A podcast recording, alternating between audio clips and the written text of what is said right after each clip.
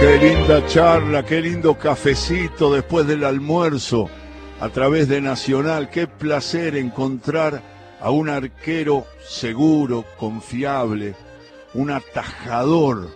Era norma de la época y, y tuvo una prolongada carrera en el fútbol argentino y también en Colombia. Es un gran admirador de Amadeo Carrizo, es un hombre que ya estuvo con nosotros, lo reencuentro un tiempo después para todos los futboleros, un histórico arquero de Banfield, integró la selección argentina que ganó la Copa de las Naciones en el 64. Y es Ediberto Rigui. ¿Cómo anda, maestro? ¿Cómo está, Alejandro? ¿Cómo le va? Muy bien, muy bien y, y, con muchas ganas de conversar con usted. Lo que dije de Carrizo es verdad. Usted tenía una admiración muy particular por Amadeo, ¿no, Ediberto? Amadeo fue uno de los mejores arqueros que tuvo el fútbol argentino, sin lugar a duda. Uh -huh, uh -huh. Un grande. Uh -huh. Me enseñó a todos. Nos enseñó a todos. Un, un, verdadero fenómeno. De eso que salen muy de vez en cuando.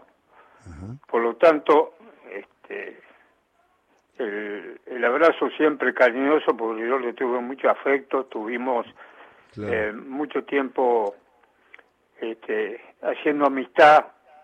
Yo solía solía ir a la casa de él cuando él este, me hacía un llamado telefónico porque él traía algunos guantes de, de Italia y entonces este, me hacía me los hacía bueno lo hacía traer y lógicamente yo solía ir a la casa de él que te o sea que eh, nos unía una gran una gran amistad Aquel arquero de Banfield, ese Diberto Rigui que está hablando con nosotros, pero no solo de Banfield, después vamos a recorrer la trayectoria de Ediberto Rigui.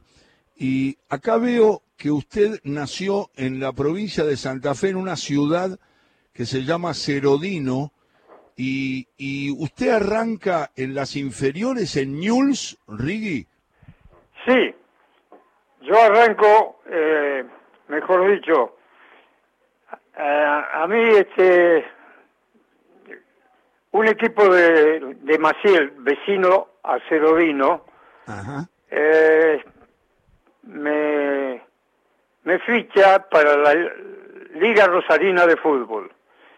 Y en un partido que jugamos en la cancha de Newell, me vieron algunos delegados del, de Newell, y, y esto es histórico, ¿eh? porque este, en algún momento salió en algunos fascículos de que Newell ya compraba jugadores en el año de 1952, que es cuando me compran a mí de Alba Argentina para Newell. Ajá.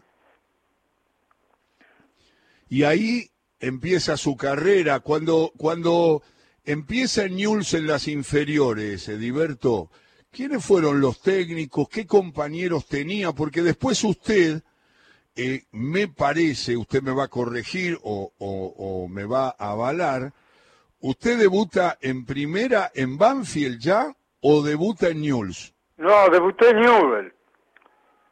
Eh, en este, creo que fueron el 54, 55, este, juego mi primer partido contra San Lorenzo de Almagro, en el año 54 o 55, Ajá. no lo recuerdo con exactitud. Uh -huh. Y este en las divisiones inferiores solía el técnico, el alemán Cheli, que era este fue el primer técnico que tuve, uh -huh. Y jugaba Jorge Grifa, ah, Grifa. Eh, Ricardo José María Ramaciotti, Ramaciotti. Roberto Pupo, Pupo. Eh, Yudica, Claro. O sea que este, era una, una tercera división, una cuarta especial, como le llamaban en aquella época, este, bastante interesante. Y después fui pasando al plantel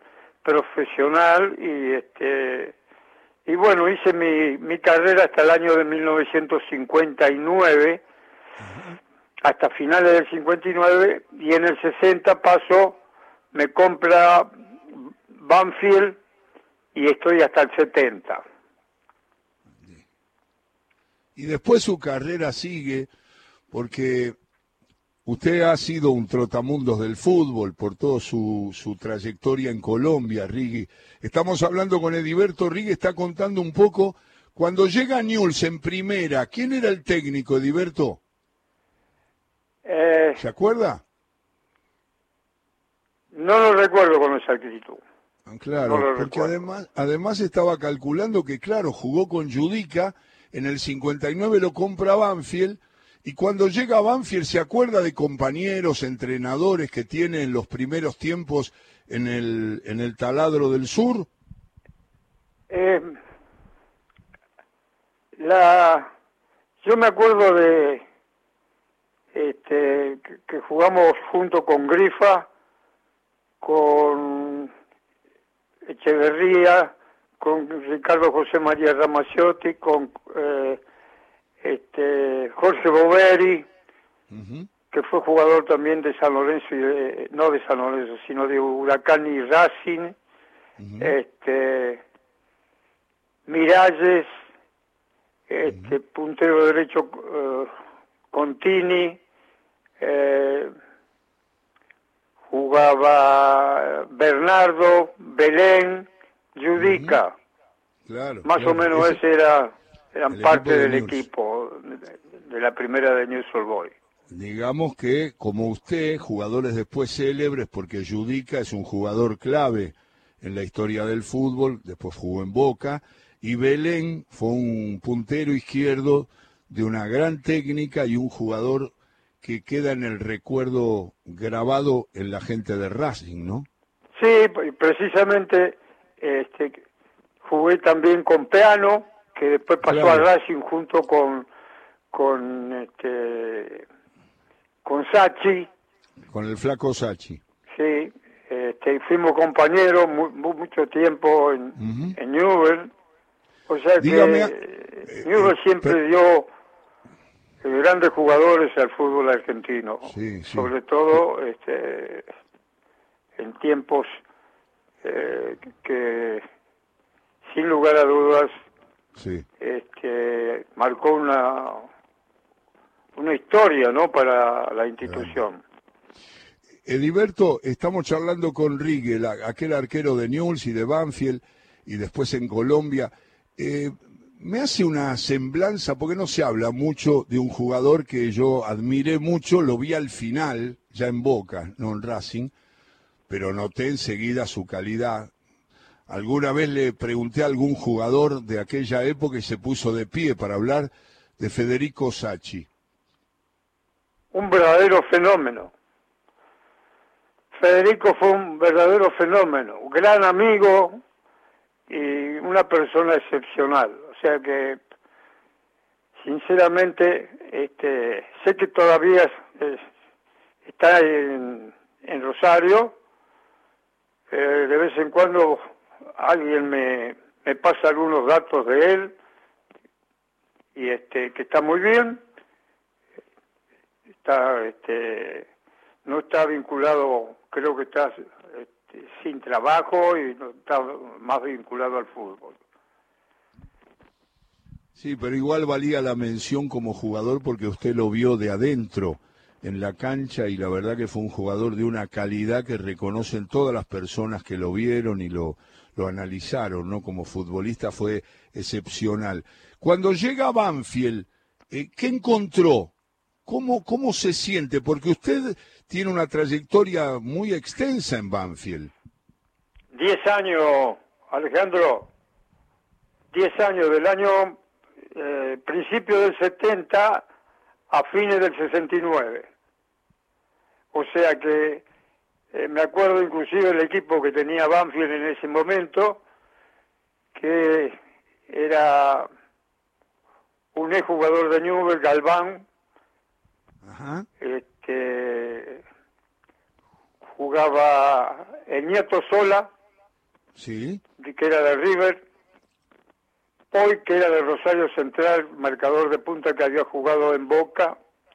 este, sube el día, jugaba Adolfo Vázquez, de número 5, el gallego López, de Independiente, de Sorsi, em, creo que jugaba Luisito Suárez, que después pasó a Independiente, este, y Lescano, que pasó a River. O sea que ese era el equipo cuando yo llegué en el año de 1960 a, a Banfield. Además jugó con muchos compañeros, Riggi, estamos hablando con el arquero Ediberto Riggi, y estamos recorriendo su trayectoria, recordando y muy bien los nombres que lo acompañaron en Newell's, en Banfield, y la verdad es que usted llegó a jugar en el equipo aquel que jugaban el nene Maidana, Rafo, el nene San Filipo, ¿llegó a jugar en ese equipo? Perdón, Alejandro, lo estoy escuchando en, forma muy apagada. ¿Me puede repetir la pregunta? Sí, sí, cómo no. Estamos charlando con Ediberto Rigui y le preguntaba si usted no, eh, no, no, usted alcanzó a jugar estando en Banfield, en aquel equipo memorable que integraban el nene Maidana, Rafo, el nene San Filipo, Zárate, eh, jugó en ese equipo. Bueno, ese fue el equipo, el equipo del año 61, que verdaderamente se hizo algunas compras que fueron eh, un éxito para, para el club. De River vinieron el, el Mono Zárate, Luis Maidana y Lucchesi. Sí. Marcador de punta. Después vino Villano de Huracán junto con el Chueco Herrera, que el Chueco Herrera había sido campeón con San Lorenzo de Almagro en el año, no recuerdo bien si fue 58 o 59. 59. 59, muy bien. Había pasado a Huracán y de Huracán se vino para Banfield. Después la línea de adelante, Oscar López pasó como puntero derecho eh, de, de número 9 el Toro Rafo. Claro. y este, Roberto Zárate. Ese era el equipo, el equipo que este, normalmente jugaba, inclusive trajeron a Romero, estaba el Quelo Llano, este, en fin, un equipo que estuvo por varios años con la dirección técnica de Benicio Acosta. O sea que dejó una, una buena imagen porque salimos campeones en el año de 1962. En el 61 salimos segundo y en el 62 salimos primero. Y obtuvimos el campeonato de la B. Claro. Usted no sabe la cantidad de gente que me está llamando. Lo estaba escuchando y miraba el celular y seguramente en la, en la radio, en Radio Nacional, están llegando también los saludos. Me acaba de escribir Gabriel Mariotto, que es fanático de, de, Banfield, y, y, me dice que, que, estar escuchando una charla con Riggi no es una cosa habitual. Usted siempre tiene la gentileza de atenderme y a nosotros nos gusta mucho recorrer la historia del fútbol argentino y por eso lo ponemos. Y me han escrito muchísima gente saludando ya y agradeciendo que usted esté contando su historia. Pero ahora voy a un terreno en el que usted tiene como arquero, en el vistazo comparativo, un asterisco donde sobresale. Usted es el único hombre que le detuvo un penal a Rafael Albrecht, a José Rafael Albrecht, que era, para los más jóvenes, lo digo, los futboleros lo conocen, era un verdadero un verdadero genio pateando penales, se daba vuelta, engañaba al arquero, hacía pausas, la colocaba donde él quería y usted le detuvo un penal y quedó en la historia también por eso. Vea, fue, fue en el año de 1967, si mal no recuerdo, en la cancha de San Lorenzo de Almagro, en la vieja cancha de San Lorenzo de Almagro. Eh, sí, Rafael era, era un, un eficiente defensor y pateaba los penales como ninguno. Creo que fue el único penal que, que le atajaron, me parece, según, según la historia. Creo que erró otro, no recuerdo, con un equipo del interior, que pegó en el palo y lógicamente salió, salió afuera. Pero este, sí, me acuerdo muy bien, muy bien de eso. Y atajé otro penal en la cancha de Boca a Corbata, que tampoco había dado nunca hasta ese momento. ¿Se acuerda de cómo se lo tiró Albrecht, Riggi? Sí, él se ponía, se ponía de espalda a la pelota. Y, como usted acaba de decir, eh, Alejandro, él hacía como una mague, ¿no? Y, y elegí, elegí el lugar izquierdo del arco y se lo retuve. Este, se dio vuelta, pateó y pateó sobre el lado izquierdo y tuve la fortuna de poder acertar en ese momento porque estaba muy cerca de la pelota y me parecía que no podía ir para el otro lado. Claro, él abrió el pie y usted llegó sobre su lado izquierdo a detener la pelota. Y en el caso de Corbata, estamos hablando con Ediberto Rigui, que le detuvo penales a especialistas en patear penales, sobre todo Albrecht, que no erraba nunca, y Corbata. ¿Corbata cómo se lo pateó, Ediberto? En el año de 1963, en la cancha de, Boca, este, él venía corriendo y, a la carrera le pegaba a cualquiera de los dos lados. Eh, medio, medio con chanfle al palo derecho mío. Yo alcanzo a tocarla, manotearla, pega en el palo y la vuelvo a agarrar. Ese fue en el año de 1963, cuando ya estaba Banfield en primera división. Salimos, el resultado fue 0 a 0 en cancha de Boca. Eh, eh, Riggi, después su carrera se extiende 10 eh, años en Banfield, eh, participa de una, de una copa, la Copa de las Naciones, donde Argentina eh, supera a todos. Es un título, creo que no muy valorado injustamente, porque fue un, un, Lo siento muy apagado, no lo escucho, eh, Alejandro. A ver si le ponen más retorno a, a Riggi. A ver, ¿ahora me escucha mejor? Un poco mejor, sí, sí. Bueno, lo que le decía era que me hable un poco de ese seleccionado del 64 que logró ganar la Copa de las Naciones frente a rivales muy altos y que usted fue suplente de Amadeo con Antonio Roma, los tres arqueros que llevaron a ese seleccionado argentino.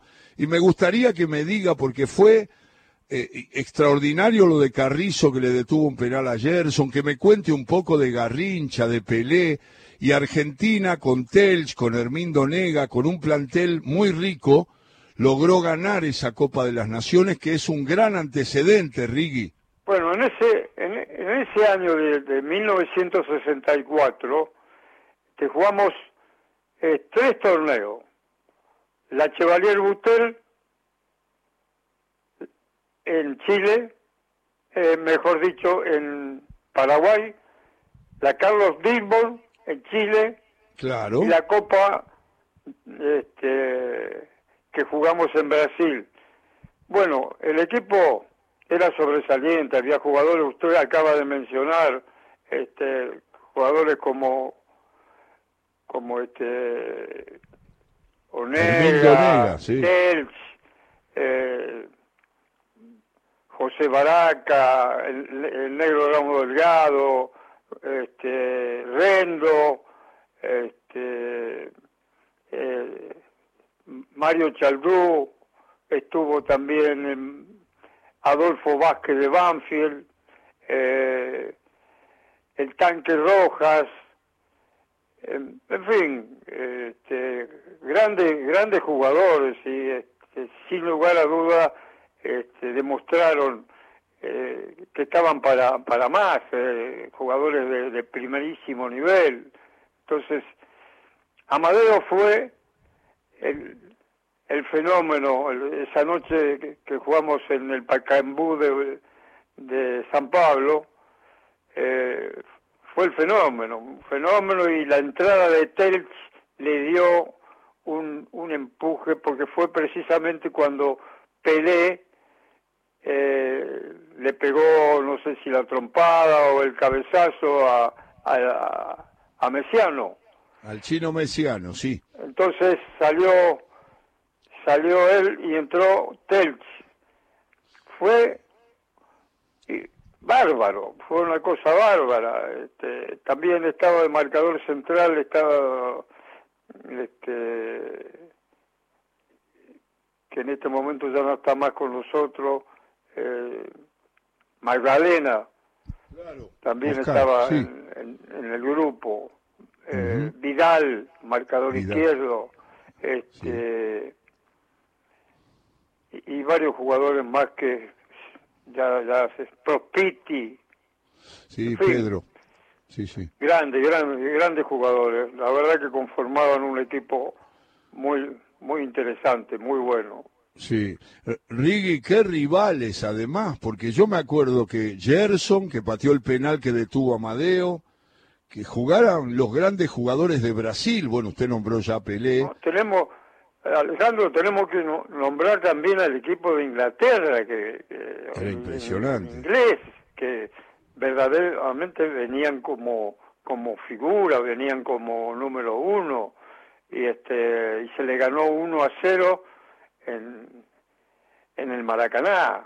Eh, ganamos, este, pero muy bien, un pase de Mario Chaldo al tanque roja. O sea que este, se le ganó bien, se le ganó jugando al fútbol sin, sin lugar a dudas. Un, la, verdad fue un, un éxito total y después se le ganó a la selección de de Brasil, en Brasil, en el Pacaembu, eh, y, Amadeo le ataca el penal a, a Gerson, porque a Pelé lo habían, lo habían expulsado en ese momento. Claro, si no, si no generalmente los pateaba Pelé, lo pateó Gerson. Exactamente, Alejandro. Lo detuvo, lo detuvo Amadeo en una pelota muy difícil, porque además lo tiró bastante bien Gerson, que era un jugador de gran calidad, y Amadeo se lo sacó arriba deteniendo la pelota y evitando que, Brasil marcara el gol. La verdad que exactamente, es una actuación que me gusta mucho con Ediberto Rigui, eh, el gran arquero de Banfield, charlar porque es una selección que está un poco olvidada y me gustó mucho que mencionáramos tantos jugadores que se destacaron y un triunfo que hoy se valora mucho más allá de los títulos mundiales. ¿Me cuenta un poco cómo fue su, su actuación en, en Colombia que fue destacada? Nos cuenta en un resumen, cuando usted se va de Banfield, creo que se va ya para Colombia, ¿no? Sí, yo estuve en el Deportivo Cali dos años dos años y salimos campeones. En el año 70 salimos campeones. Eh, estuve un año más y este, me fui a jugar a el Independiente Medellín de Medellín. Ahí estuve un año. Luego fui a Cúcuta, pero el Cúcuta este, vendió la ficha, su ficha, o sea, la prestó, mejor dicho, y este me vinieron a jugar nuevamente de Cali, pero de la América de Cali. Y ahí hicimos un equipo muy este, interesante y salimos segundo en el campeonato. Pero me tocó, ese año me tocó andar muy bien, la verdad, muy bien. y ya se avecinaba la, el final de mi carrera porque iban, yo ya tenía cuarenta y pico de años ahí en ese, en ese momento. Cuarenta años tenía. Lo cumplí en el, en el América. Y este lo interesante de, todo es que este, pensaba venirme ya directamente para Buenos Aires, pero este, don Pancho Villegas, no sé si usted se acuerda de ese señor, un señor sí. que me quiso llevar a, jugar al, al, Deportivo Pereira. Y, y bueno, me convenció y jugué un año más, un año más y este y luego abandoné la, el arco abandoné el arco y este el Pereira el mismo Pereira por por una sugerencia de don don Pancho porque se iba a México porque estaba algo enfermo este don Pancho Villega y le dijo a los directivos que yo le podía dar una mano al club hasta que ellos consiguieran técnico. Entonces, estuve un año y medio más como técnico ahí del Deportivo Pereira. Y después fui a dirigir al Independiente Medellín de Medellín. Y después sí me vine para la Argentina para hacer el curso de técnico que se hacía en ese momento en AFA. En la, en la Asociación del Fútbol Argentino. el final de mi carrera en Colombia. Eh, ahí dejó el fútbol, ¿no, Ediberto? ¿Perdón? Ahí dejó el fútbol definitivamente, ¿no? Dejé el fútbol, pero este hice el curso de técnico y me llamó el Deportivo Cali para que le dirigiera las divisiones inferiores. Le dirigí las divisiones inferiores y hice amistad con... Eh, estaba Carlos Vilardo. Este, yo le daba una mano de vez en cuando, porque yo estaba con, con las divisiones inferiores y, trabajamos en, el mismo espacio físico ahí. Y este después se fue Bilardo, vino Eduardo Manera y con Eduardo estuvimos un año más. Pero después el Cali me, cedió la primera para que la dijera yo y me tocó en suerte encontrar un equipo muy competitivo y eh, podría decirle que este, las cosas no fueron muy bien porque fuimos a la Copa Libertadores y tuvimos que jugar la final con el Junior de Barranquilla, Rosario Central, River del año 1981 que tenía siete jugadores que habían sido campeones del mundo, como Filiol, Pasarela, eh, Tarantini, eh, Kempes, este,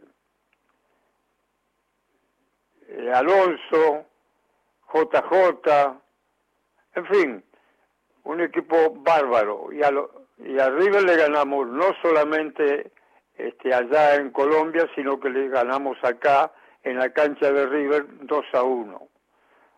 Teníamos un equipo muy competitivo donde jugaban jugadores como, no sé si usted lo recuerda, Cococho Álvarez, que fue el estudiante de La Plata, y Colón. ¿Cómo no? Este, también tenía a Norberto, este, perdón, este, tenían a Capielo de marcador central, eh, bueno, jugadores que eran argentinos, eh, Ricardo este, Ruiz Moreno, que había jugado en Independiente, que había tenido éxito en Independiente, y el flaco Benítez, que era de, de Banfield, o sea que me tocó un equipo muy bueno, muy, muy bueno, y entonces tuve tuve la fortuna de poder clasificar para la semifinal de Copa de Copa Libertadores. Después perdimos perdimos con el Flamengo y ah, el Flamengo fue campeón del mundo. Fue después campeón del mundo, perfecto, lo, lo recuerdo. Lo que deduzco, eh, es Ediberto Rigi, que cuenta su historia como jugador y como entrenador, que al quedar tan vinculado al fútbol, Ediberto, usted no tuvo que sufrir tanto esa que llaman pequeña muerte, que es el retiro del fútbol cuando el jugador deja la actividad y a muchos les cuesta hasta que se vuelven a relacionar con el fútbol o hasta que encuentran otra actividad. Hola, hola. ¿Ahí me escucha? A ver, un poquito más fuerte. Un, un poquito más fuerte. Nada más, le decía que usted no sufrió tanto eh, el, el, retiro del fútbol, como lo sufren tantos jugadores, porque inmediatamente quedó vinculado al fútbol como entrenador. Mire, fenomenal fue, este, Alessandro, fenomenal. Cuando yo vine a hacer el curso, el curso de técnico en, AFA, eh, me contrató Banfield para dirigir una tercera división y estuve todo todo un año y pico dirigiendo este, una división de acá de Banfield. Y de ahí este, me contrató el Deportivo Cali y, este, y estuve cinco años más ahí en ese club. O sea que no dejé, no paré, no paré. A mí me habían ofrecido, después que se fue Bilardo, me habían ofrecido la primera división y yo no la quise aceptar, porque consideraba que lo que estaba, las divisiones inferiores que tenía ese club, y sé que tenía unas divisiones inferiores que era para hacer futuro. O sea que estaba Redín, Checho Angulo, estuve también a, este Valderrama en las divisiones inferiores.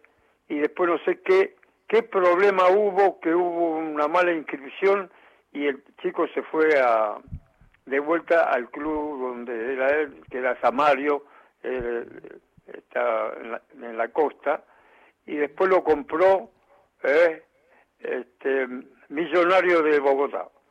Pero tuve jugadores muy buenos y a mí me pareció que había que hacer un buen trabajo. Hay cosas que eh, en ese sentido me fue bastante bien como para que eh, yo pudiera subir a primera división ya con un poquito más de experiencia.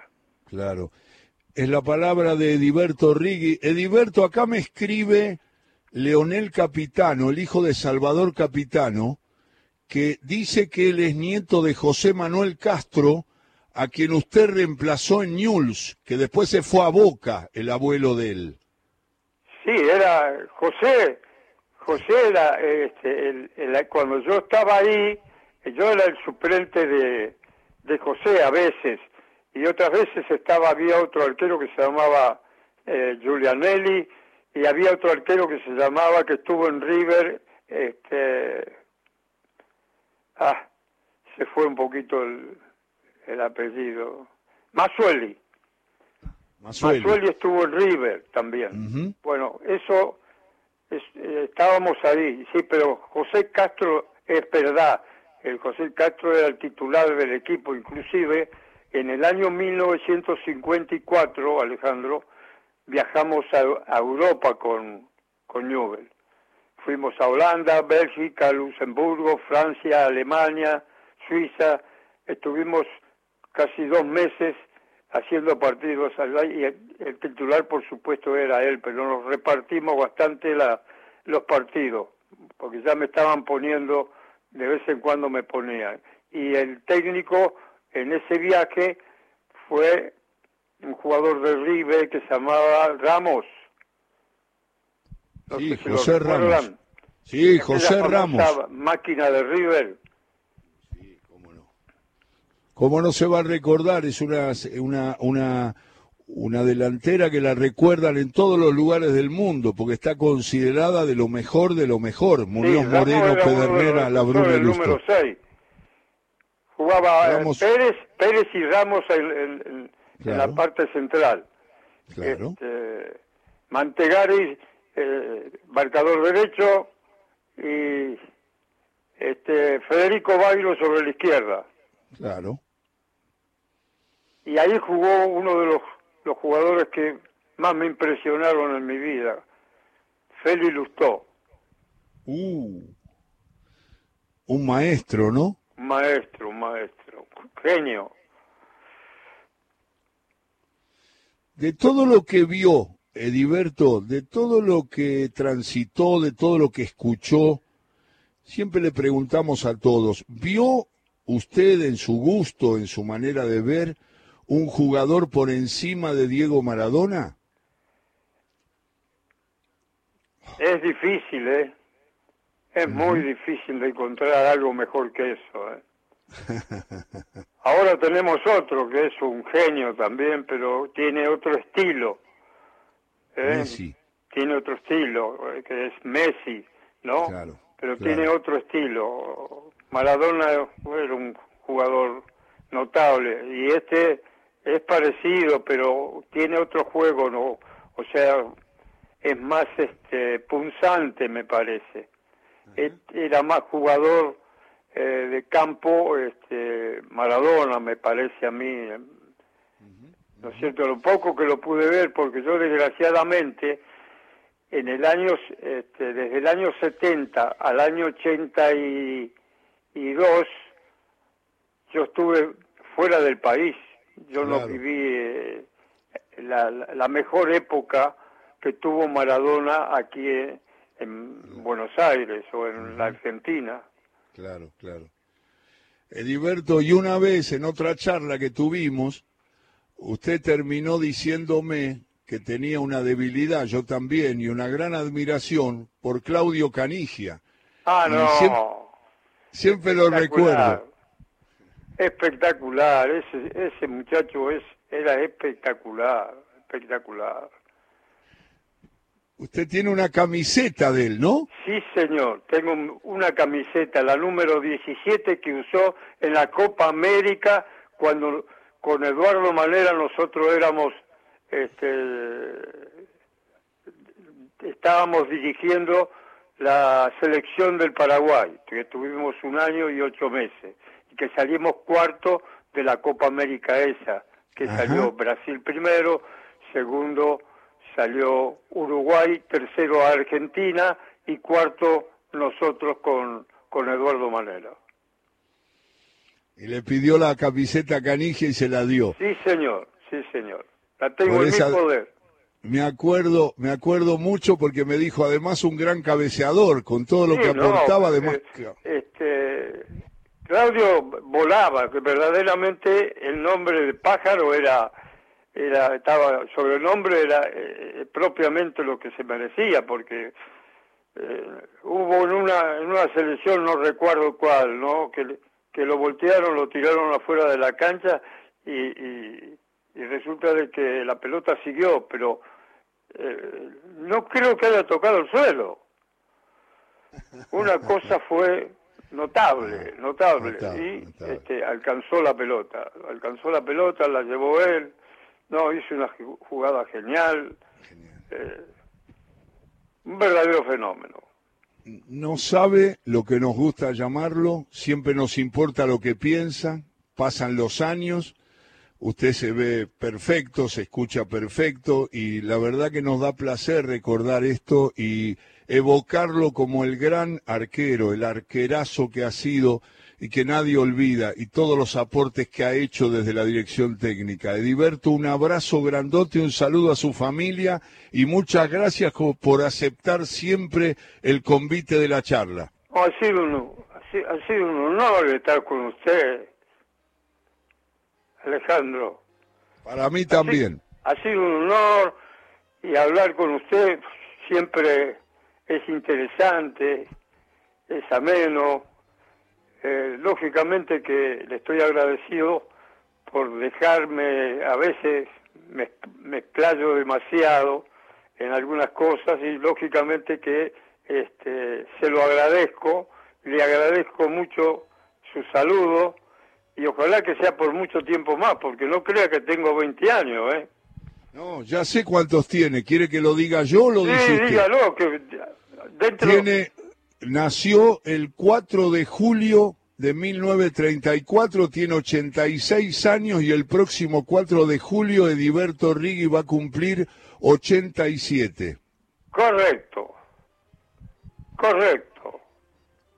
en Dino, Santa Fe. Le mando un abrazo y siempre lo recordamos y vamos a charlar en cualquier momento otra vez de estas cosas del fútbol y de sus historias, Ediberto. Un abrazo grandote. entonces, el saludo a, toda la gente de Cerodino que tanto ese ese eh, hermoso pueblo que siempre lo tengo dentro de mi corazón. Qué grande. Un abrazo, Ediberto. Saludos a la familia. Gracias, igualmente. ¿eh?